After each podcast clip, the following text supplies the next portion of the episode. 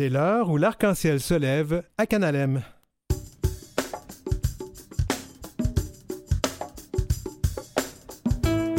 Au sommaire de notre émission et notre balado-diffusion aujourd'hui, la famille assignée à la naissance versus la famille choisie.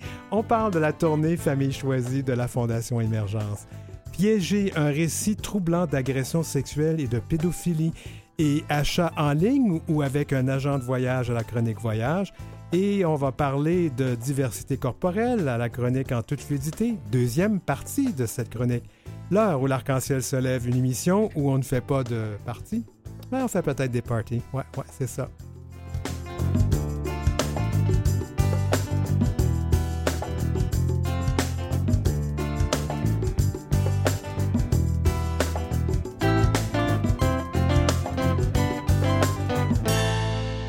Vous écoutez L'heure où l'arc-en-ciel se lève avec Denis Martin Chabot.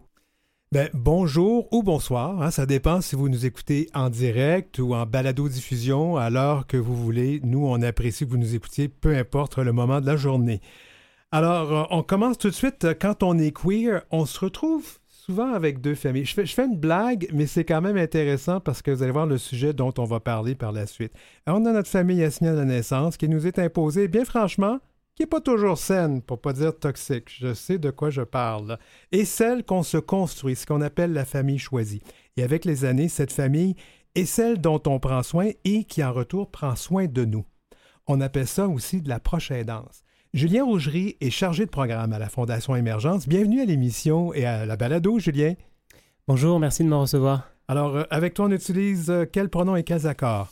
Alors, je m'appelle Julien, j'utilise le pronom il, accord masculin. Tout à fait. Alors, tu es chargé de programme, dont celui qui s'intitule Famille choisie. C'est quoi ce programme? Alors, euh, à la base, on l'a créé en 2019. C'est un programme d'accompagnement et de soutien des personnes qui sont proches aidantes et LGBTQ. Mhm. Puis, avec nos- le développement du programme, c'est aussi devenu un programme de sensibilisation pour les milieux de la proche aidance afin que ces milieux-là ces milieux-là soient plus inclusifs de la diversité sexuelle et de genre. Donc, le soutien aux personnes proches aidantes, santé, services sociaux, etc. Bon, la aidance, c'est important. S- Définition, c'est quoi la proche aidance À aussi? l'approche aidance, on a travaillé avec le gouvernement pour la nouvelle, dé- la nouvelle définition à la automne 2022. Oui. Donc, c'est toute personne qui accompagne une autre personne qui est en perte d'autonomie, avec qui elle entretient des liens affectifs. Et nous, on a milité pour qu'il rajoute qu'il soit familial ou non, puisqu'on a tout de suite cette image de famille euh, euh, biologique, entre, entre guillemets, qui a à déconstruire, puisque l'approche aidance, euh, c'est pas que la famille euh, biologique, ça inclut parfois d'autres réseaux sociaux qu'on peut avoir, notamment les, les amis. Et les Oui. personnes qui sont proches aidantes et LGBT, elles aident trois fois plus leurs amis que la moyenne des, euh, des proches aidants. C'est intéressant comme statistique. Mais quand même, ce qui est important, c'est que ce que, vous, ce que la Fondation, ce que vous avez fait à la Fondation, d'avoir amené euh, ces liens affectifs, euh, ben, ça a aussi un impact sur les personnes hétérosexuelles parce que là aussi, il y a ce genre de situation. Absolument. Ce qui, est, ce qui est très vrai pour les LGBT est aussi vrai pour euh, le reste de la population. Et trois fois plus. Ça, je savais pas. Ouais, c'est on- vraiment une statistique intéressante. On a fait un sondage léger marketing l'année dernière Mhm. auprès de 1000 personnes proches aidantes. Oui. Euh, C'était 9% des proches aidants qui disaient aider un ami. Et euh, alors que c'était 29% des personnes qui étaient proches aidantes et, et LGBT qui déclaraient être proches aidants pour une amie ou un ami. Je, fais, j'ai fait une, une blague, mais ça n'en est pas une au départ quand j'ai présenté le sujet. Quand j'ai dit, il y a la famille assignée à la naissance, la famille biologique, et il y a aussi la famille qu'on se construit. Et parce que souvent, les personnes LGBT n'ont pas toujours de bonnes relations avec la famille biologique. C'est ça. Euh, Il y a parfois des situations où les personnes euh, doivent se détacher de leur famille, hein, s'éloigner elles-mêmes parce qu'elles ne se sentent pas tout à fait elles-mêmes. Elles ont besoin de, de faire un propre travail d'acceptation sur soi-même. Et puis des fois, bah, la famille n'est pas le meilleur allié Mhm, par rapport à ça. Et il y a aussi des personnes qui sont carrément rejetées par leur famille. Donc c'est une réalité chez pas mal de personnes LGBT d'être de toute façon coupées de leur réseau familial à cause du, du rejet qu'elles peuvent y subir. Donc, quelle sorte de formation offrez-vous à la Fondation Émergence? Alors, ça s'ancre un peu dans notre culture de formation habituelle. hein. Donc là, c'est les milieux santé, euh, so- euh, travail social et proche aidance. On commence toujours par c'est quoi la diversité sexuelle et de genre, parce que parfois, il faut, faut commencer dès, dès le début. il faut commencer par le BABA. Hein? Exactement. On parle ensuite, c'est quoi les réalités de la proche aidance en ce qu'on est une personne proche aidante LGBTQ+. Il hein. faut en prendre en compte le parcours de vie des personnes, il faut prendre les réalités statistiques comme celle, par exemple, l'aide des amis plutôt que euh, au sein d'un- d'une relation conjugale ou familiale. Euh, et on voit ensuite c'est quoi les bonnes pratiques, comment on peut faire pour mieux accompagner ces personnes et faire en sorte de les rejoindre parce que les personnes qui sont proches aidantes et LGBT, malheureusement, elles vont moins vers les services d'aide que la moyenne des proches aidants parce qu'elles sont pas sûres d'être parfaitement à l'aise ou en sécurité à l'idée de fréquenter ces milieux-là ou que la personne qu'elles accompagnent soit à l'aise, en sécurité, d'avoir de, de l'aide extérieure.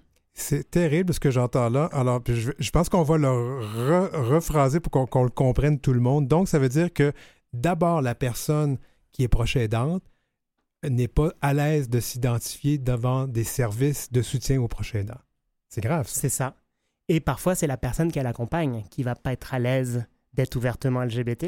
Oh my God. Puis supposons qu'on soit en relation de couple avec cette personne-là. Nous, on a un participant à notre programme Famille Choisie qui disait pendant 25 ans, j'ai dû me faire passer pour le demi-frère de mon conjoint. Imaginez la charge mentale que ça peut être d'accompagner une personne avec qui on partage sa vie, son quotidien, mais de mentir sur la nature du lien qui, euh, qui vous unit à cette personne-là. Alors, si je comprends, le problème, il vient des deux sources. D'abord, le fait qu'on est peut-être on donne, on donne pas l'impression d'être accueillant vis-à-vis ces personnes-là. Peut-être qu'on ne l'est pas du tout, c'est mhm. déjà ça. Donc, il y a cette, ce problème-là. Et l'autre problème, je me sens pas à l'aise, moi, de parler aux gens. C'est ça. Et puis, pour complexifier le tout, il y a aussi une notion sociétale et dans l'approche où on considère forcément que c'est la famille biologique qui va être le réseau de soutien euh, des personnes et tout ce qui est inclusion à la diversité sexuelle et de genre en général, qui n'est pas toujours tout le temps en rendez-vous. Et donc, ça suffit pas à mettre les personnes à l'aise en sécurité, donc elles évitent d'en parler, quitte à éviter les soins de santé et les services sociaux. Donc en 2023, ce genre d'homophobie, qu'elle soit, qu'elle soit une homophobie réelle ou une homophobie intériorisée, ça existe encore. Ah oui, oui, bien sûr, il y a encore euh, beaucoup de travail pour euh, défaire toute cette culture. J'espère qu'il y a du bon financement à la Fondation pour garder ce poste-là pour toi. Mais en ce moment, on est aidé par le ministère de la Santé et des Services sociaux dans le cadre de ce programme-là, oui. Alors, pourquoi aller en région? Dans le ah cadre bah, de, votre tournée, là. Bah, euh, pourquoi ne pas aller en région? En fait, euh, les, les, enjeux LGBT, ce sont les mêmes à Montréal qu'en région, sauf qu'à Montréal, on a la chance d'avoir un petit peu plus de services. Et encore, quand on est dans les milieux aînés, proches aidants, il n'y a pas grand-chose, hein, même à, à Montréal, hein, dans les résidences euh, à Montréal, tout le monde est pas mal dans le placard comme en région finalement. Ben oui, ben moi je t'ai vu dans un documentaire euh, justement avec, Danny, Turcotte, où on parle que les gens retournent dans le placard quand ils vont en résidence. C'est ça, dès qu'on sort d'un public euh, jeune, plus ou moins favorisé, urbain, ben, en fait il y a une absence de service, une absence de visibilité. Or il y a autant de personnes LGBTQ+, en région que à Montréal, donc vu que c'est un programme pan-québécois, euh, on offre nos formations à Montréal, mais aussi en, région, euh, bien entendu. Puis on fait des, formations comme ça pour rentabiliser un peu les, déplacements. comme je m'adresse à un public pan-canadien, je vais quand même poser cette question-là de risque de me faire taper dessus, mais est-ce que c'est pire en région que ça l'est à Montréal? Vis-à-vis de la situation des personnes proches aidantes? Oui. Ah, c'est une très bonne question. Euh, moi, je dirais, mais là, moi, je travaille aussi beaucoup dans les milieux aînés.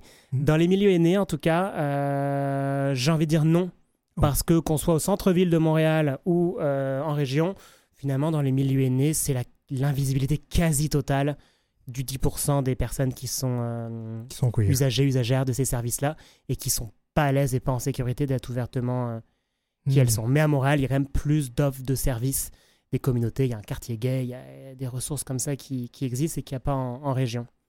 Alors euh, là, j'ai une question qui est peut-être euh, d'actualité, mais je pense qu'il faut, faut, en parler. Comment euh, le climat toxique dans lequel on vit actuel? Parce qu'on va en parler actuellement, on va en parler, les complotistes anti-vax qui ont trouvé une nouvelle cible, les drag queens, et hmm. par extension les personnes trans et les personnes queer en général. Est-ce que ça joue dans ce genre de, de, situation-là? Alors, c'est pas quelque chose que moi je remarque directement, vu que je gravite quand même pas mal dans les milieux institutionnels, santé, services sociaux. Donc, c'est quand même des milieux relativement protégés par ce, genre de théorie complotiste, mais oui, ça arrive sur les, euh, réseaux sociaux, etc. Même dans certains médias où je suis invité, parfois il y a cette fameuse question là sur les, les euh, drag queens, ce système à double standard où ils ne réalisent pas en fait qu'ils sursexualisent les drag queens parce qu'on est sur un élément de diversité sexuelle et de genre, euh, parce qu'on a tendance à hyper sexualiser les personnes LGBT. Donc même dans le cas d'une performance artistique qui est dans le cas des drag queens, finalement ils sursexualisent un contenu qui n'est pas sexuel, bien entendu. Mhm. Euh, en tout cas, pas euh, dans des spectacles pour, euh, pour, enfants. Et je pense que le... c'est à la base un biais homophobe ou transphobe, effectivement, cette polémique sur les drag queens. Oui, ça fait peur quand même. Mm. Alors, on, en a glissé un mot tout à l'heure. Comment ce programme-là est-il financé? Alors, il est financé depuis 2019 par l'Appui. Donc, l'Appui, hein, c'est un organisme qui finance des organismes communautaires qui viennent en soutien aux personnes proches aidantes. Donc ça, c'est le cas depuis 2019.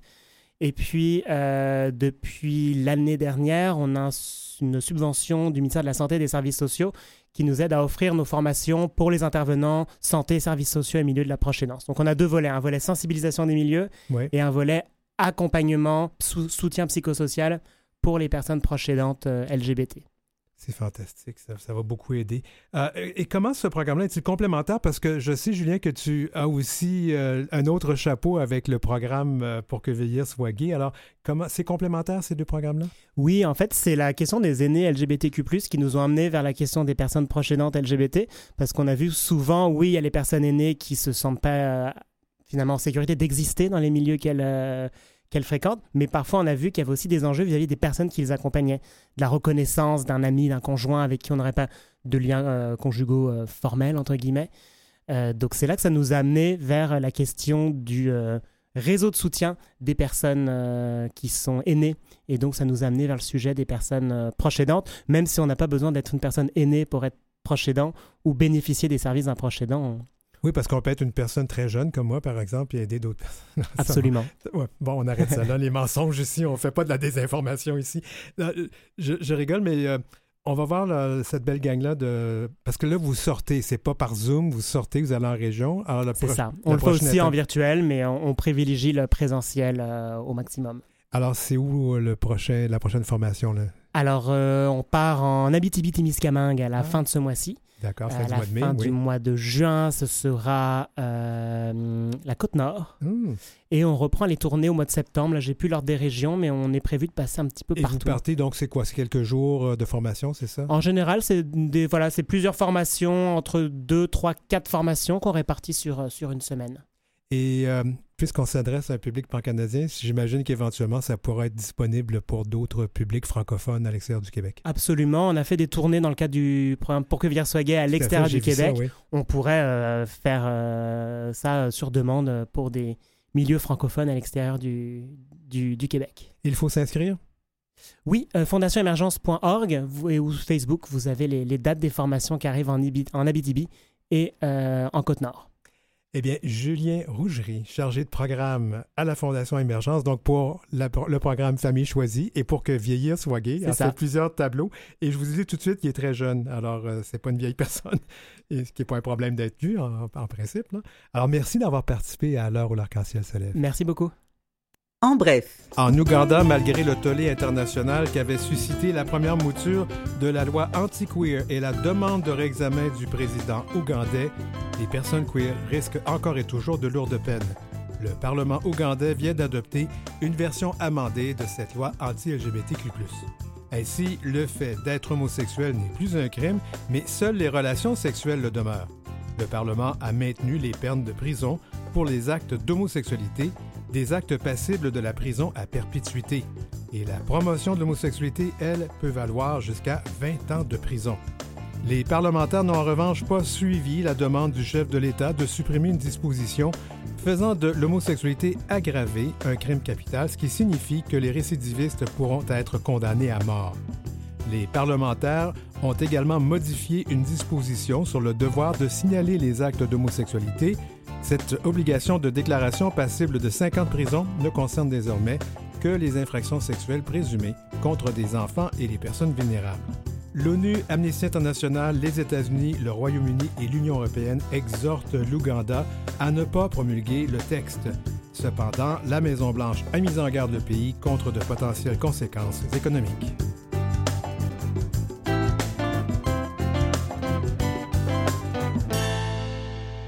Vous écoutez L'heure où l'arc-en-ciel se lève avec Denis Martin Chabot. Le livre s'intitule Piégé dans les griffes d'un prédateur. Son auteur s'appelle Dominique Théberge. Il est avec nous aujourd'hui parce que c'est un livre assez, euh, assez bouleversant quand on le lit. Un livre qui parle donc euh, d'agression sexuelle. Euh, ouais, c'est un sujet pas facile. Bienvenue à l'émission, Dominique. Merci beaucoup. Alors, notre émission, on a une petite tradition. On demande aux gens quels pronoms et quels accords utiliser. Oui, il, accord masculin. Parfait. Alors pourquoi, pourquoi écrire ce livre? En, fait, euh, il y, a plusieurs, euh, Il y a plusieurs raisons de l'avoir écrit. Euh, La première, c'est la guérison de moi. oui, parce que tu es la personne qui a subi ces agressions dont il est question dans le livre. Exactement. Donc, je suis l'auteur, mais aussi celui qui a vécu l'histoire. Euh, L'autre raison, c'est dénoncer puis emmen- emmener un sujet de, de société. Il faut, faut en débattre, il faut en parler, sauver des futures vi- victimes, pousser les gens à dénoncer, ou plutôt pas les pousser, mais les encourager. On, on va pas tout révéler ce qu'il y a dans le livre, mais il faut en parler quand même, puisque c'est le sujet. de- Euh, moi, ce qui m'a euh, beaucoup euh, frappé, puis ce qui m'a beaucoup interpellé, c'est que au départ, si, si je comprends bien, tu n'avais pas une vie très facile là, au niveau de ta famille et tout ça. Là. Oui, euh, mon père était décédé quand j'avais 6 ans, hyper actif, avec plusieurs troubles d'apprentissage, mais somme toute, je décris quand même mon, mon enfance, une belle enfance sur la rive sud, avec euh, des pour et contre, comme tous les enfants, mais euh, toujours qui crée une, une espèce de fragilité que Mhm. quasiment tous les enfants ou adolescents ont en passant dans ces phases-là, jusqu'à temps que je rencontre euh, le fameux euh, Raymond Perron. Euh, mon professeur, ben, un professeur de morale. Euh, Mais ce que je voulais dire, c'est que tu avais, je pense que tu avais des problèmes d'apprentississage quand tu Exact. tout petit. On appelle ça un TDAH, quelque chose du genre. Là? Oui, c'était un TDAH. Oui. J'avais été diagnostiqué avec les suces sur, euh, Ah oui, à ce sur point. la tête, oui. ce, qui est, ce qui est un peu traumatisant à cette époque-là. Tu, sais, tu te dis, hey, je, je suis rendu. euh, C'est quand même pas vieux, là, mais oui, je peux comprendre quand ces choses arrivent. exact. Donc, tu avais ce, ce problème-là, et puis ce- cette, cette personne-là, ce professeur-là arrive dans ta vie, puis euh, au départ, il est comme un, un sauveur. Tout à fait. C'est, même un père euh, spirituel. Il avait été tellement bon pour mon grand frère. euh, il l'avait aidé, puis il l'emmenait au cinéma, au restaurant. Puis je me suis dit, ah, mais mon Dieu, j'aimerais tellement avoir une relation comme ça avec un homme, une figure autoritaire que je respecte, que je peux. Et tout. Euh, Donc, oui, c'était totalement un sauveur. Mais il en a profité aussi pour se faire plaisir avec toi. Tout à fait. C'est arrivé un petit peu par après. Mhm. Euh, puis il a dépassé mes limites, il a, il a- il a profité de moi. Euh, vu que ça y va de façon graduelle, puis à la maison, je vivais de la violence de mon beau-père, euh, moi, d'être accueilli avec beaucoup de d'ouverture, de je pouvais être moi-même, puis tout avec lui, je voyais pas nécessairement les agressions de la même façon que la violence que je vivais à la maison. Tout à fait. Parce qu'il y avait le conjoint, ou les nouveaux, le- un nouveau conjoint de ta, de ta mère qui était plus ou moins, ben, qui était pas très gentil avec toi. Fait que déjà, ça, ça n'allait pas bien. Et lui te donne de l'affection. Exact. Et euh, cette affection-là se transforme en, en agression sexuelle tranquillement, pas vite. Là. Exact. Un peu comme la, la- la grenouille qui est dans l'eau, qu'on qu'on monte un degré à chaque fois. Tu réalises pas que tu es en train de bouillir à un moment donné. Alors, quand as-tu. euh, Qu'est-ce que tu as fait? En, en commençant avec ça? Parce que là, tu es, là-dedans. À qui peux-tu parler? Tu es tout jeune, j'imagine, quoi, 12, 13, 14 ans? 14 ans. ouais. 14 ans. Alors, à qui tu peux parler à ce moment-là? Est-ce que tu as parlé à quelqu'un? Ben, j'essayais de parler à des gens. Il y avait un psychologue, un travailleur social, ma mère, mais avec un, un- un historique d'être euh, le bouc émissaire tout le temps, tout le temps, tout le temps, c'est un peu comme euh, l'histoire de Simon qui crie au loup. On finit par pas te croire, à plus t'écouter. Alors là, il y avait personne avec qui je pouvais parler. Enfin, mon, mon seul confident à cette époque-là, c'était Raymond. Hmm. Donc, c'était un peu un cercle vicieux, tout ça. Exactement. Il y avait même sur sa classe euh, une espèce de feuille qui dit euh, Ah, mais t'es un élève qui a besoin de discuter ou de, parler de tes problèmes, mais c'est un prof pour écouter. Donc, Wow. Alors, quand as-tu décidé que ça suffisait et qu'il fallait agir? Oui, euh, mon frère m'a confronté sur euh, savoir si euh, Plusieurs années plus tard? plusieurs années plus tard, en fait, c'est là à peu près trois ans, Ah, quand même, hein, c'est récent, oui. Il me confronte, puis il me dit Ah, mais t'as-tu été agressé? Puis là, moi, qui ai vécu longtemps dans le déni, par- je, je dois quand même spécifier Oui. que, même si je vais dévoiler ce qu'il y a dans le livre, c'est que lui a, eu, a été mis au courant. Il n'avait pas été agressé lui-même, il avait été mis au courant que un, un autre garçon avait été agressé et là, ça lui a mis la puce à l'oreille. Exactement. Ouais. Euh, puis, euh, là, je voulais pas vivre dans le déni. Je voulais plus vivre dans le déni, donc je l'ai dit à mon frère, mais je voulais pas nécessairement aller plus loin. Ensuite, j'ai rencontré cette personne-là qui a été agressée, qui est son propre fils. Mhm. Euh, puis je voulais savoir le fond de l'histoire. Quand j'ai appris qu'il y avait d'autres victimes, mais pas juste son fils puis moi, mais d'autres aussi victimes, je me suis dit, oh mon Dieu, je suis juste un parmi tant d'autres. Finalement, je n'avais pas une relation exclusive avec ou euh, une relation malsaine, mais qui, qui- qui- qui est juste propre à moi ou de ma faute. Mais non, je suis juste une victime parmi tant d'autres. Je suis un pattern. Ben euh, là, moi, je me suis dit, il faut que ça arrête. Puis là, surtout qu'il était sur le point de faire d'autres victimes. Là. Il Mm. tournait autour de son petit-fils. Là, puis... Aïe, aïe, aïe, ouais, ça commençait à être inquiétant. Euh, c'est un cas qui a été quand même euh, un peu médiatisé. Oui. Euh, J'avoue, j'avais, il a fallu que j'aille revoir euh, dans, les, dans les archives parce que je ne me rappelais pas, mais ça a été un peu médiatisé. Comment tu as vécu ça? Euh, tout le, le côté médiatisé? Ben, tout le, le- le côté d'aller en cours, de devoir témoigner, de devoir raconter ton histoire, de mettre ça public.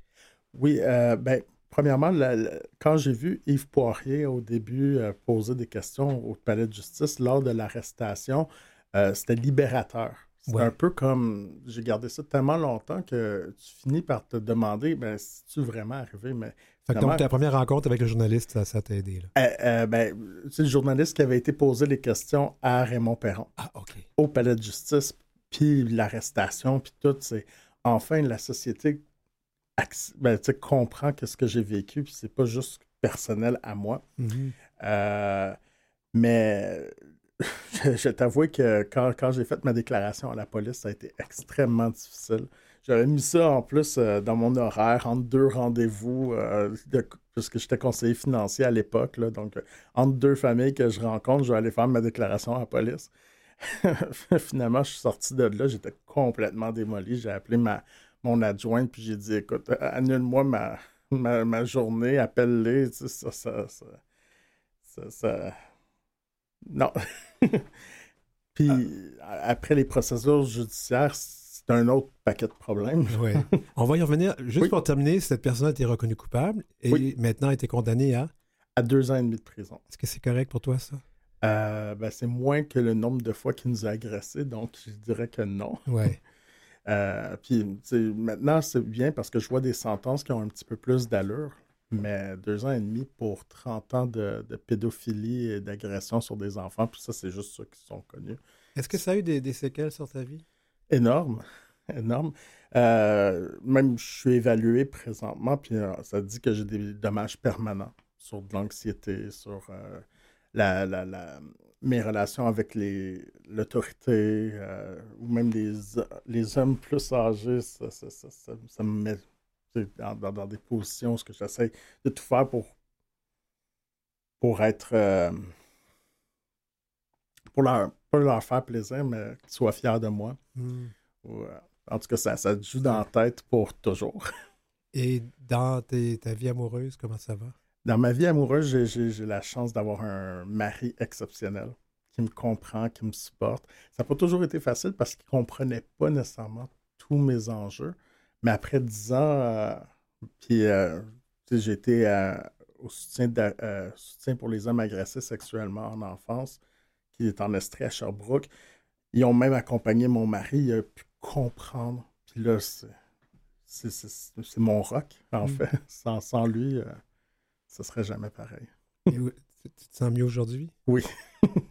Parle-nous un peu de ce que tu fais aujourd'hui, parce que quand même extraordinaire. Malgré tout ça, tu as du temps pour les autres? Oui, ben en fait, toute ma vie est destinée aux autres. Euh, Aujourd'hui, je suis dans ma job de tous les jours, je suis directeur général euh, du, du JAG. Un Et- organisme de soutien aux personnes LGBT au sud de Montréal. En je suis pas en Estrie, mais dans Montérégie, voilà. Exact. Oui, on ouais. couvre toute la Montérégie au complet. On a des trois points de service, un à Saint-Hyacinthe, un à Longueuil, puis un à Salaberry de Valleyfield.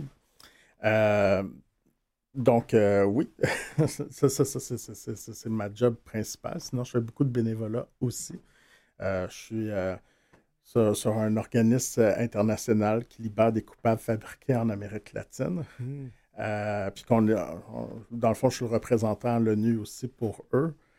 Euh, sinon, je suis sur le conseil d'administration du CHAZ maintenant, après Le avoir, Chaz. qui est le soutien pour les hommes agressés sexuellement en Estrie. Euh, donc, après avoir été un client avec eux, ben, je suis rentrer dans le conseil d'administration pour pouvoir continuer à, faire du bénévolat pour cette cause-là. Tu as l'air heureux en tout cas. Je le suis. Bravo. Alors ce livre s'intitule Piégé dans les, dans les griffes d'un prédateur. L'auteur s'appelle Dominique Théberge, qui est avec nous aujourd'hui. Dominique, ce livre, donc, il, a été lancé récemment. Il est disponible en librairie et tout ça. Oui, tout à fait. Euh, je l'ai lancé le. Euh, il, est sorti le 29 mars. Hmm. Je l'ai lancé le 2 avril dans mon restaurant. Je suis aussi propriétaire d'un restaurant. Qu'est-ce que tu fais pas dans la vie, les fenêtres, peut-être? Euh, même, ça, je l'ai déjà fait. Mais je pense que je suis un gars trop curieux puis trop passionné pour pouvoir laisser des, des, opportunités d'essayer de, tout faire. Ben, en tout cas, Dominique, on, te remercie beaucoup d'avoir eu le courage d'avoir écrit ça. Et c'est une lecture que moi je recommande. Je l'ai lu. ça, se lit très bien. Je l'ai lu en, un week-end. Alors, euh, ben, merci beaucoup. Ben, merci à toi.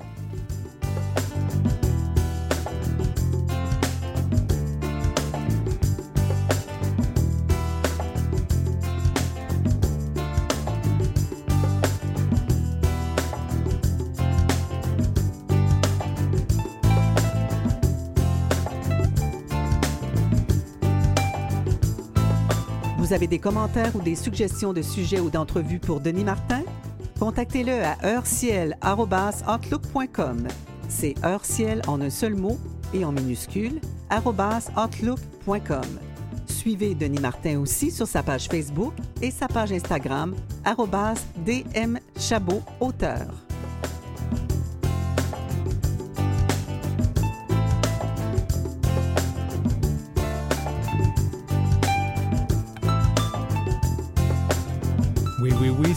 Suivez-nous, suivez-nous, en fait, suivez-moi sur les réseaux sociaux parce que j'annonce assez d'avance les sujets des, des prochains balados, des prochaines émissions. C'est une bonne idée, vous allez savoir euh, plus tôt qu'est-ce qui va se passer, plutôt que tout le monde, c'est comme ça que ça fonctionne. Alors, euh, on se prépare à la deuxième partie de l'émission. Je l'ai dit, hein, on n'a pas de partie, mais on a des parties. On n'a pas de party, on a des parties. Alors, euh, on va parler de voyage. Est-ce que c'est mieux de faire affaire à l'intelligence artificielle d'un site web ou l'intelligence réelle d'un agent de voyage? Bien, ce sera la chronique Voyage avec Pascal Chalmel d'lgbtvoyage.ca. Et on va revenir sur la diversité corporelle. Vous vous rappelez, il y a quelques semaines, on a eu un petit quiz très amusant avec euh, Marie-Claude Joannis. Eh bien, on revient avec ça en deuxième partie. On fait une deuxième partie de ce petit quiz sur la euh, diversité corporelle et on va répondre à des questions Hein, qui vont probablement être très embarrassantes, mais qui vont nous faire rigoler. Alors, à tout de suite.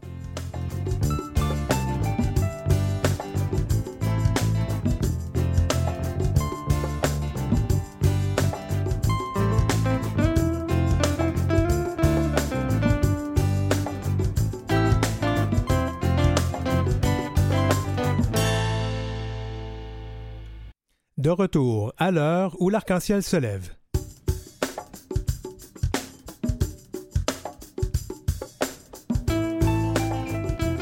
prépare un voyage, ben oui, hein, c'est le temps d'y penser, l'été s'en vient, les belles vacances. Alors, comment mieux s'y prendre? Est-ce qu'on est qu'on va avec l'intelligence réelle ou l'intelligence artificielle? Euh, un agent de voyage ou un site web? On en parle avec Pascal Chalmel. Et puis on revient sur la diversité corporelle à la chronique en toute fluidité avec Marie-Claude Joannis.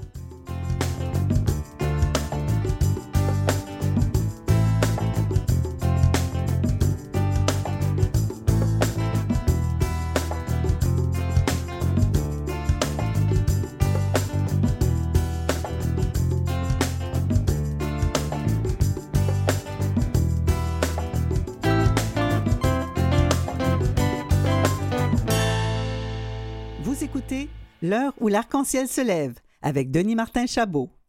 Ben oui, ben oui, préparer un voyage. Beaucoup de gens qui s'en vont sur des sites web pour trouver des, deals, hein, des rabais, des occasions incroyables.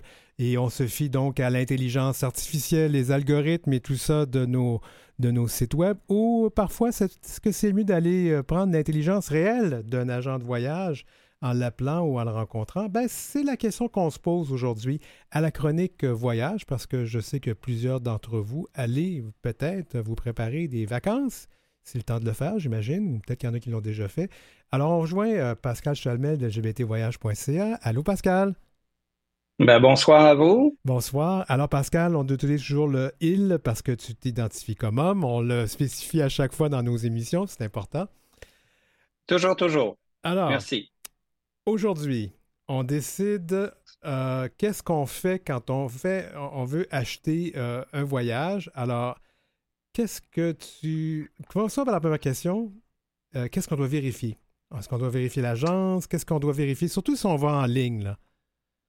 Ben, c'est sûr qu'aujourd'hui, je dirais qu'avec bon, l'Internet, en tout cas depuis l'avènement d'Internet, c'est sûr qu'il est facile aujourd'hui de, de trouver des voyages en ligne. Ça, c'est sûr et certain. Euh, avec la pandémie, avec tout ça, il y a beaucoup d'entreprises qui ont fermé, il y a beaucoup de choses qui ont changé, tout ça. Moi, je conseille toujours aux gens, s'ils veulent vraiment acheter sur Internet, de regarder au niveau de la protection du consommateur, au niveau de ou de savoir où ils achètent leur voyage. C'est très important parce que bon, des sites, il y en a beaucoup. Oui. Mais il y en a, il y en a des étrangers aussi. Il y a des sites étrangers. J'ai eu des clients qui ont eu des petits problèmes avec des hôtels achetés en ligne. Donc, je demande toujours important, je conseille aux gens toujours de bien vérifier les sources. Euh, les numéros d'enregistrement, est-ce que c'est On trouve ça où? sur, euh, sur un site web comme ça? Je sais pas, là, je, bon, c'est clair que des affaires comme Expedia et tout ça, ces gens-là sont reconnus et tout, mais on trouve ça où cette information-là?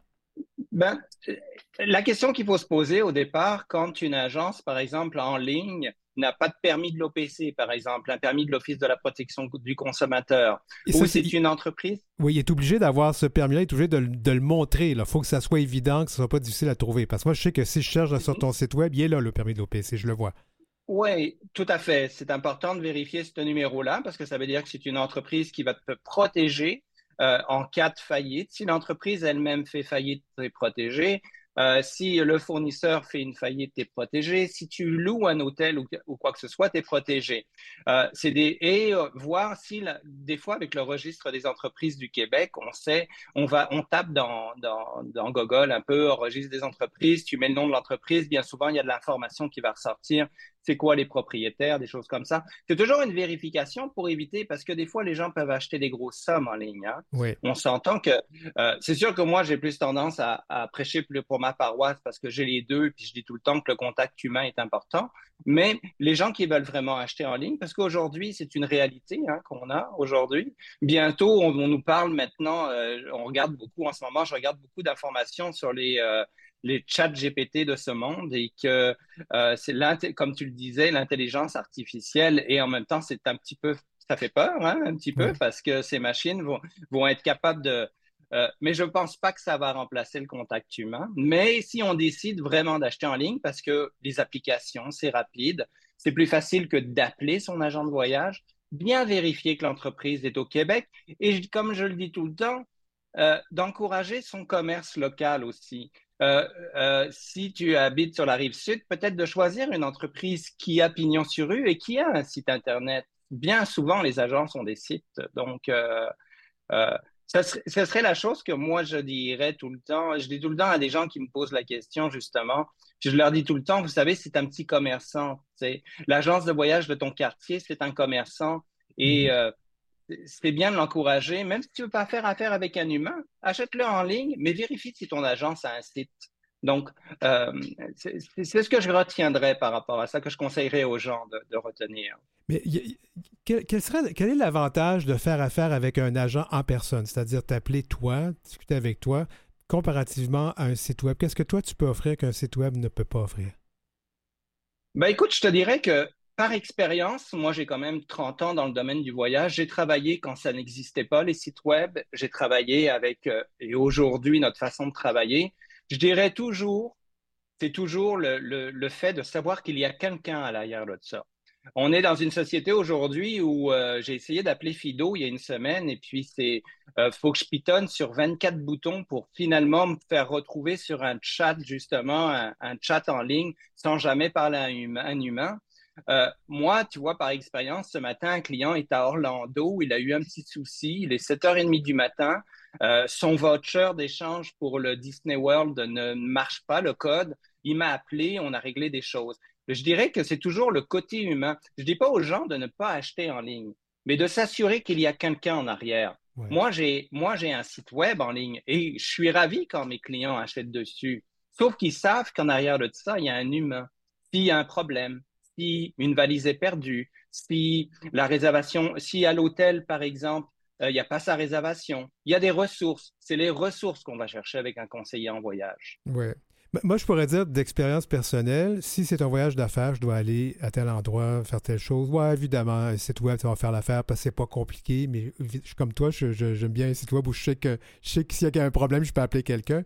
Mais si j'ai des vacances à planifier, moi, je trouve que c'est. Parce que des fois, je ne sais pas ce que je veux. Et est-ce que le site web va me dire ce que je veux? Ben écoute, moi je dirais que les gens qui planifient des vacances, tu sais, aujourd'hui, on est dans une réalité où, où l'information est ultra. Euh, tu sais, moi j'ai des gens qui m'appellent qui disent je veux aller en Italie au mois de juillet, telle date. OK, mais tu vas aller où en Italie? Tu parce que l'Italie, euh, tu vas-tu en Toscane, tu veux faire Rome, tu veux faire les villes d'art, tu veux. Donc, au départ, bon, euh, moi, je sers à ça, à diriger les clients. Et après, le client peut faire une. Moi, je l'aiguille, si tu veux. Quand un client comme ça, après, il n'y a pas de. Les plus, tu tapes sur Google euh, les plus belles choses à faire en Italie, tu vas avoir des idées, ça va te faire une, ça va te donner une bonne idée. Et mon travail après, c'est que tu me ramènes cette ressource-là, puis que moi, je te crée ton package, ton voyage. Une agence de voyage, elle sert à ça en, fin de compte. Tu sais. Euh, euh, L'information, bon, les petits détails. Tu vois, je parlais à une cliente tout à l'heure, elle s'en va en Europe, on lui a loué une voiture. Je lui ai dit, ben, pour les péages, pense à c'est quelque chose qu'elle ne pensait pas, elle, les péages en France, que c'est payant ou en Belgique ou quoi. Donc, c'est toute de la ressource qu'un conseil. Et on est formé pour ça aussi. Donc, je dirais que je dirais que et euh, le client, s'il veut juste acheter son billet d'avion sur en ligne parce qu'il pense que c'est mieux et faire affaire avec une agence pour des hôtels, un mini forfait, des guides touristiques, mais il saura toujours qu'il a quelqu'un en arrière de lui. Contrairement, et je, le pense encore, contrairement à un achat en ligne sur un site qui sort de je sais pas où, qui euh, euh, et ça encourage toujours le commerce local, je dirais. C'est au même titre que je dis souvent, tu sais, le petit boulanger, moi, je vais à la boulangerie, euh, j'aime ça y aller que d'acheter mon pain dans une grosse surface parce que j'ai l'impression d'encourager mon commerce. Local, le commerce local. Il y, a des gens qui vont dire, ben, écoute, euh, moi, je magasine en ligne parce que c'est moins cher que si je vais par une agence de voyage. C'est vrai, ça? Non, c'est faux, ça. C'est faux. C'est faux. Pour être tout le temps là-dedans, là-dessus, euh, c'est faux. On a des fournisseurs qui accotent les prix des tarifs en ligne. On a, euh, euh, écoute, on vend du Expedia. Tu sais, moi, j'ai beaucoup de clients qui disent Ah, ben, j'ai acheté des nuits d'hôtel à Expedia. Mais je le fais, moi aussi, Expedia. je le fais des fois même moins cher. Donc, non, ça, c'est une c'est une, une, conscience collective que les gens veulent se donner pour se disculpabiliser d'avoir acheté avec une agence de voyage. Parce qu'en agence de voyage, on a tous les produits qu'on retrouve partout, on a des fournisseurs et puis euh, c'est une fausse croyance, je dirais. Bon, ben, toi, on vient de démystifier un, mythe. Euh, cela dit, euh, magasiner en ligne, appeler un agent de voyage, j'imagine que tu as des histoires à nous raconter là-dessus, toi. Oui, écoute, j'ai eu des histoires à travers tous les ouragans qui s'est produits euh, à travers la planète, à travers ces 30 dernières années, les problèmes. Le 11 septembre 2001, des gens pris avec des achats en ligne qu'ils n'ont jamais été capables de parler à quelqu'un pour se faire rembourser. On va pas si loin que ça, on pense à la pandémie. Hein. J'ai travaillé six mois ou pratiquement, entre six et huit mois à travailler pour mes clients afin qu'ils aient des remboursements ou des crédits voyage ou des choses comme ça. On a été en arrière toutes les agences du Québec ont travaillé très fort pour justement aider les clients dans cette pandémie qu'on connaissait pas. Donc, euh, mais euh, j'ai malheureusement eu des clients, des gens qui m'ont appelé, qui avaient acheté en ligne et qui avaient besoin d'un service et qui malheureusement je pouvais pas les aider parce que je n'avais pas vendu le voyage à travers la pandémie. Puis ça, faut expliquer aux gens, c'est parce que si tu n'as pas vendu le voyage, tu n'as pas accès au dossier, tu ne peux pas jouer dans le, dans le, dans le dossier et tout ça. Là. Mmh, c'est exactement ça. Euh, moi, je, peux travailler dans les dossiers si j'appelle un fournisseur puis que le client il a acheté sur une agence qui est au Bangladesh en ligne sur quelque chose. J'ai aucune ressource malheureusement. Puis pendant la pandémie, je te dirais que ça m'a fait souvent mal au cœur de voir que des gens avaient été mal pris à cause de, à cause de justement d'avoir fait des achats en ligne. Mais euh, toute la notion de l'agent de voyage a, pris son, son, sa valeur dans une catastrophe comme la pandémie, je te dirais. Pour, euh, pour peindre, peindre des, situations. Et puis ça, c'est pour n'importe quelle situation hein, euh, euh, qui peut arriver. Hein, donc, euh, je, dis tout le temps aux gens, oui, regarde en ligne, mais encourage un, encourage un conseiller en voyage. Et donc, il faut se rappeler que si on veut justement aller en ligne, il faut vérifier deux choses, le numéro d'OPC et de, l'OPC. l'Office de protection du consommateur. Et la deuxième chose, c'est de savoir où se situe cette agence de voyage. Exactement, ça c'est bien important de savoir ça parce que bon, on sait qu'en ligne, n'importe qui peut partir à une espèce de, de, de, de, site où ils vendent des hébergements, où ils vendent des trucs qui sont... Et vous savez, je dirais une dernière chose là-dessus par rapport à Internet, il faut faire attention aux choses qui sont trop belles aussi. Hein. Quand c'est trop beau pour être vrai. Les offres trop belles, là, tu sais, euh, 8 jours aux Bahamas pour 3,9 là. Ça n'existe pas à part dans les pays des licornes, là. ça n'existe pas, ça. Donc, euh, euh, on va conclure là-dessus. Le dicton qui dit quand c'est trop beau pour être vrai, ça l'est. C'est ça, exactement, tout à fait. Merci beaucoup, Pascal Chalmel d'LGBTvoyage.ca. On se reparle le mois prochain. Oui, ça m'a fait plaisir. Merci à vous. Notes et anecdotes. 25 mai 1995, décision rendue dans l'affaire Egan contre le Canada. La Cour suprême du Canada soutient que la définition de conjoint dans la loi sur la sécurité et la vieillesse discriminatoire. Une décision qui fera jurisprudence. Un couple homosexuel habite sous le même toit depuis plus de 38 ans. L'un des hommes reçoit des prestations grâce à la loi sur la sécurité de la vieillesse et son conjoint dépose une demande afin de recevoir une allocation de conjoint en vertu de cette même loi. Or, la demande du deuxième conjoint a été refusée puisque la définition de conjoint utilisée par la loi sur la sécurité de la vieillesse exclut les couples de même sexe. La Cour fédérale et la Cour d'appel ont refusé d'entendre les demandes du couple qui porte donc sa cause devant la Cour suprême du Canada. Le plus haut tribunal du pays a rejeté la demande d'appel à raison de cinq votes contre quatre. Cependant, dans leur jugement, les juges affirment que la définition de conjoint dans la loi sur la sécurité et la vieillesse porte atteinte à l'article 15 de la Charte des droits et libertés.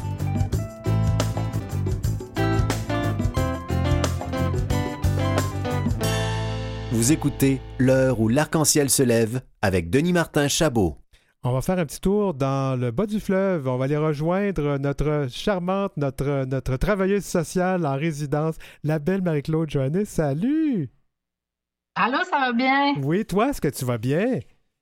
Oui, ça va bien. Je suis à Québec. Ah, t'es à Québec? commence à, à sortir. Qu'est-ce que ah bon, je pensais qu'on te rejoignait euh, chez toi, donc tu es de passage à Québec. Ben, c'est correct. Tu vois comment est-ce que se promène. Ouais, les gens vont le savoir là. Attends un petit peu, je vais même te mettre t'épingler pour que je puisse te voir plus grande dans mon écran. Alors oui, on est en zoom. Alors voilà ce qui se passe. Euh, Marie-Claude, on va continuer de parler de diversité corporelle. Parce que la semaine, la dernière fois, on a quand même appris que dans certaines cultures, les grosses fesses, c'est plus fun que les petites fesses, puis euh, les grosses personnes sont... Tu ça dépend où on est, les critères hein, varient d'une culture à l'autre, et on a parfois l'idée qu'il y a seulement qu'une façon d'être beau et d'être belle. Mais en fait, oui, on avait exploré là, la dernière fois hein, tout ce qui était en lien avec le poil, avec la couleur de la peau, avec, euh, oui, un peu les chirurgies esthétiques, les formes de visage, les formes de nez. Puis effectivement, on a pu constater là, que c'était une question euh, culturelle, qu'il y avait des, choses qui étaient très surprenantes, hein, comme par exemple, on avait dit là, que au Japon, par exemple, les, les, gens se font crocher les dents parce que c'est plus mignon. Donc, on avait des choses surprenantes. Alors là, aujourd'hui, on va vraiment apporter plus, aborder plus là, euh, la forme du corps. Oui, alors là, je vais me faire poser des questions et je vais répondre tout de travers. oui, bien, en fait, j'invite les gens à vraiment à répondre dans leur tête. Tu peux toi le faire si tu as le goût de haute voix, mais, mais c'est vraiment plus un petit exercice personnel. Puis, dans le fond, je vais avoir une, une, une question seulement là, euh, pour cette fois-ci. Donc, si on vous donnait le choix, est-ce que vous, quel type de corps vous choisiriez parmi les suivants? Donc, un corps euh, qui est plus maigre, avoir un corps mince, avoir une, une, stature corporelle, pardon, de style athlétique, être plutôt euh, costaud ou costaude, ou sinon, euh, être rond-ronde, être une personne donc plus euh, enrobée. Wow. Wow. oui, tu peux juste imaginer. Euh, je vais te donner une réponse, puis je vais te dire pourquoi. Évidemment, j'aimerais avoir un corps athlétique parce que c'est le corps qui est, qui est privilégié chez les hommes dans les communautés gays. Hmm. Ben, euh, ouais, donc actuellement, toi, tu as l'impression dans la, la, la, sphère de communauté que toi, tu fréquentes, là, que c'est une. Ben, c'est sûr qu'il y a, aussi les bears aussi, mais ça, c'est les oursons aussi, oui. Eux autres, ils aiment les corps plus gros. Ouais. Oui, c'est vrai. Exact. Bon, fait que tu sais, donc tu vois, là, il y a différents critères déjà, toi, auxquels tu t'associes. Puis je sais pas, peut-être que tu as vu aussi une évolution là, à travers le temps. Donc, OK, donc évidemment, il n'y a pas de bonne réponse. Ce à quoi je veux vous amener, c'est vraiment constater les différents types de physiologie. OK? On est avec un corps. Il y a trois types de morphologie là, principales qui sont euh, ectomorphes, mésomorphes et endomorphes. Oh, wow. On va les décortiquer un peu Oui, chacun. tout à fait. Parce que les gens vont prendre des notes à la maison, là. Ah Oui, donc on est comme ça, c'est quelque chose qu'on ne peut pas changer. Tu vas voir des images dans ta tête. On va commencer par, donc on, dirait là ectomorphe, on va commencer par ectomorphe. Ectomorphe, rapidement, je te dis Stromae, Céline Dion. Ça, c'est l'extrême de ectomorphe. Donc une personne qui est grande, élancée, euh, qui va avoir euh, les muscles fins, euh, des muscles qui ne prendront pas de masse musculaire, des personnes, donc, euh, souvent, on va voir des athlètes aussi, par exemple, qui vont faire du saut en hauteur. Euh, on va voir aussi, souvent, mettons, en patinage artistique. Donc, des personnes qui, qui vont être très petits, très faibles, une petite ossature. Souvent, des personnes qui vont être assez grandes, mais pas nécessairement. Donc, c'est ça, qui vont avoir peu tendance à accumuler les gras, peu tendance aussi à accumuler de la masse musculaire. Donc, des gens qui vont avoir de l'impulsion, mais peu de force physique, peu de résistance à long terme aussi. OK? Ça, c'est le, le, le corps donc euh, de l'athlète pour faire le saut en hauteur. On va, y- on va aller comme ça. Ouais, Ou pour aller chercher les pour aller chercher les plats dans le haut de- en haut du frigidaire dans l'armoire au-dessus. Ouais. Mais c'est pas nécessairement une personne qui est grande parce qu'en patinage artistique, par exemple, ou en gymnastique, on peut avoir ce type de physionomie-là là, pour certains athlètes aussi. Donc, plus menu, euh, plus élancé que large. OK? Donc, ça varie évidemment. Là, c'est pas, hein, c'est pas des. euh, il y a Ouais. des specs là, là-dedans. Donc, ça, c'est ectomorphe. Ensuite, on a mésomorphe. Mésomorphe, donc, ça va être des personnes plus de taille moyenne qui vont avoir une, ossature un petit peu plus grosse, mais pas énorme non plus. Euh, tu sais, on va, on, qui vont avoir une musculature aussi intéressante. Donc, rapidement, par exemple, patineur, patineuse de vitesse. OK? Mm. Donc, c'est des gens qui vont avoir, qui vont prendre là, des, des cuisses, qui vont avoir une masse musculaire plus importante. Euh, on pourrait dire, c'est la moyenne des, des, des Québécois, là, souvent, là. Donc, des gens un peu trapus, mais pas, pas tant. Euh, des filles qui ont quand même des hanches, mais qui sont, qui sont pas trop grandes, qui ont, qui des épaules, mais pas trop non plus. Que quand on s'entraîne, ben, fait une masse musculaire quand même, sans devenir, là, euh, sans devenir, là, euh, avec une masse musculaire incroyable, là. OK? Donc, euh, on voit un peu le, type de physique. Et finalement, on a des gens qui vont être endomorphes.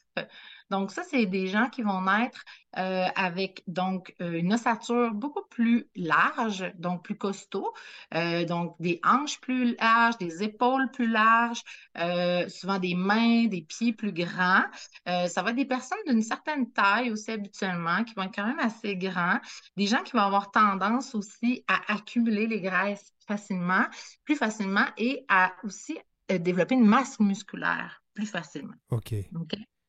Donc, ça, là, c'est la nature. On, on est comme ça. OK? Donc, euh, puis ça joue évidemment. Là. On n'est pas un style pur. hein. On peut être entre deux. euh, on peut être euh, bougé à travers ça. On peut être, être non-binaire en termes de corps, c'est ça?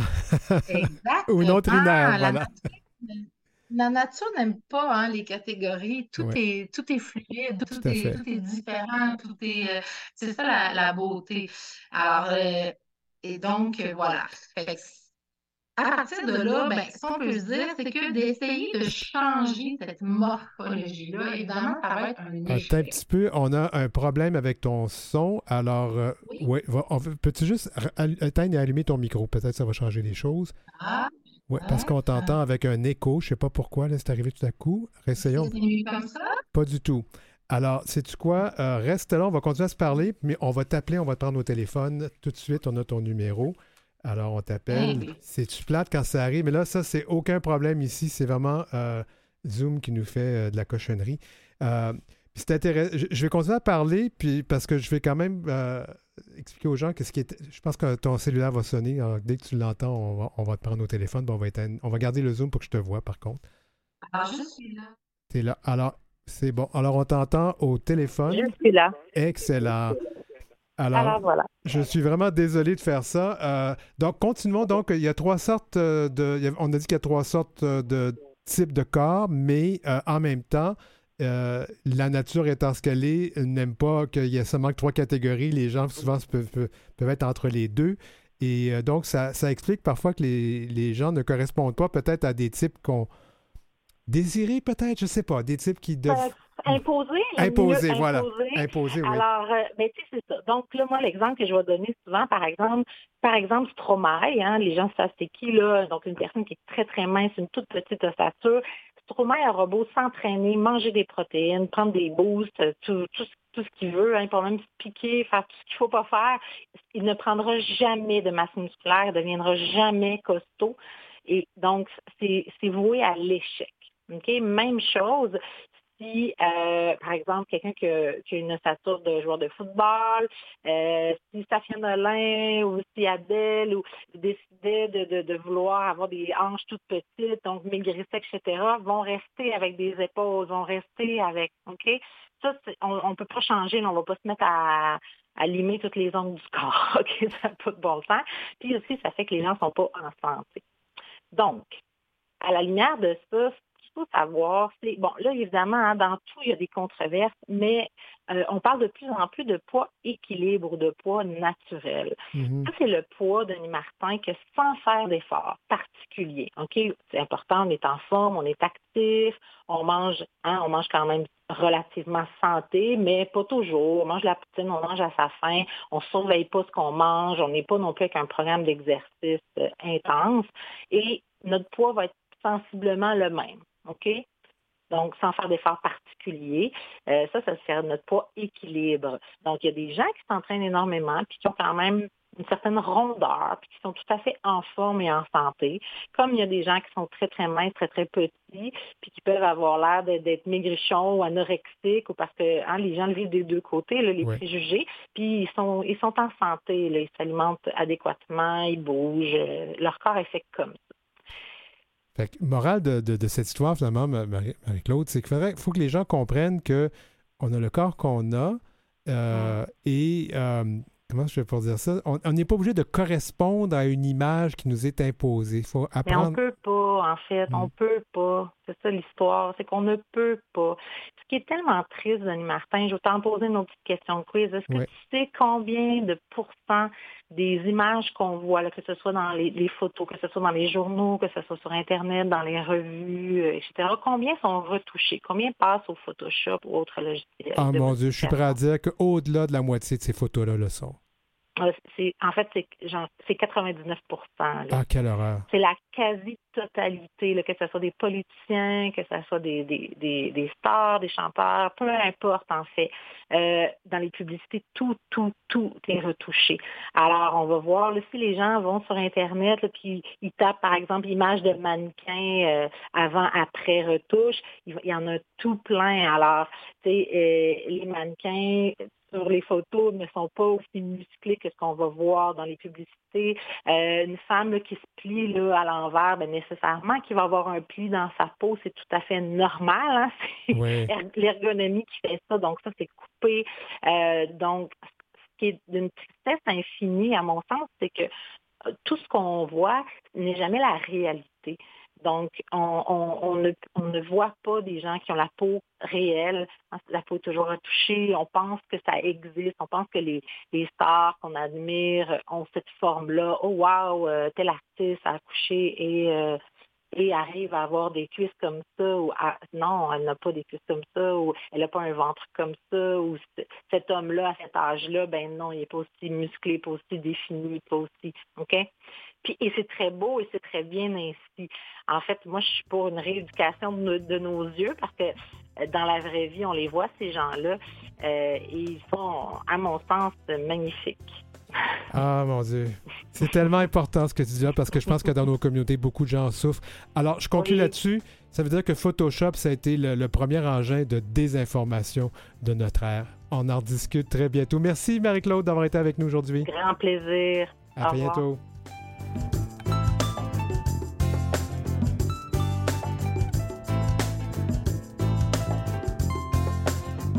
Vous avez des commentaires ou des suggestions de sujets ou d'entrevues pour Denis Martin?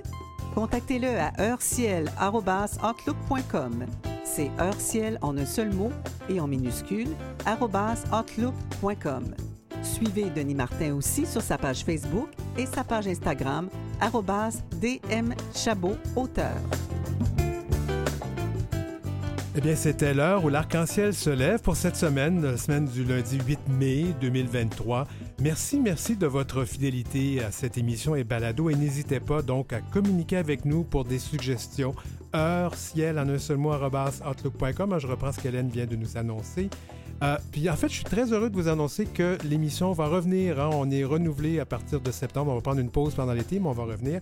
Merci à l'équipe. France Dauphin à la recherche, Maurice Bolduc à la mise en onde. Et je voudrais remercier Nicolas Zwartman que j'ai oublié de faire, j'ai oublié de nommer la semaine dernière. Julie Curley, merci pour la musique. Merci à Gerly Ormelette, chef du contenu numérique, et Jean-Sébastien Liberté, chef de diffusion à Canal M, et Marjorie Théodore, présidente et directrice générale de Vie et et de Canal M. À la semaine prochaine!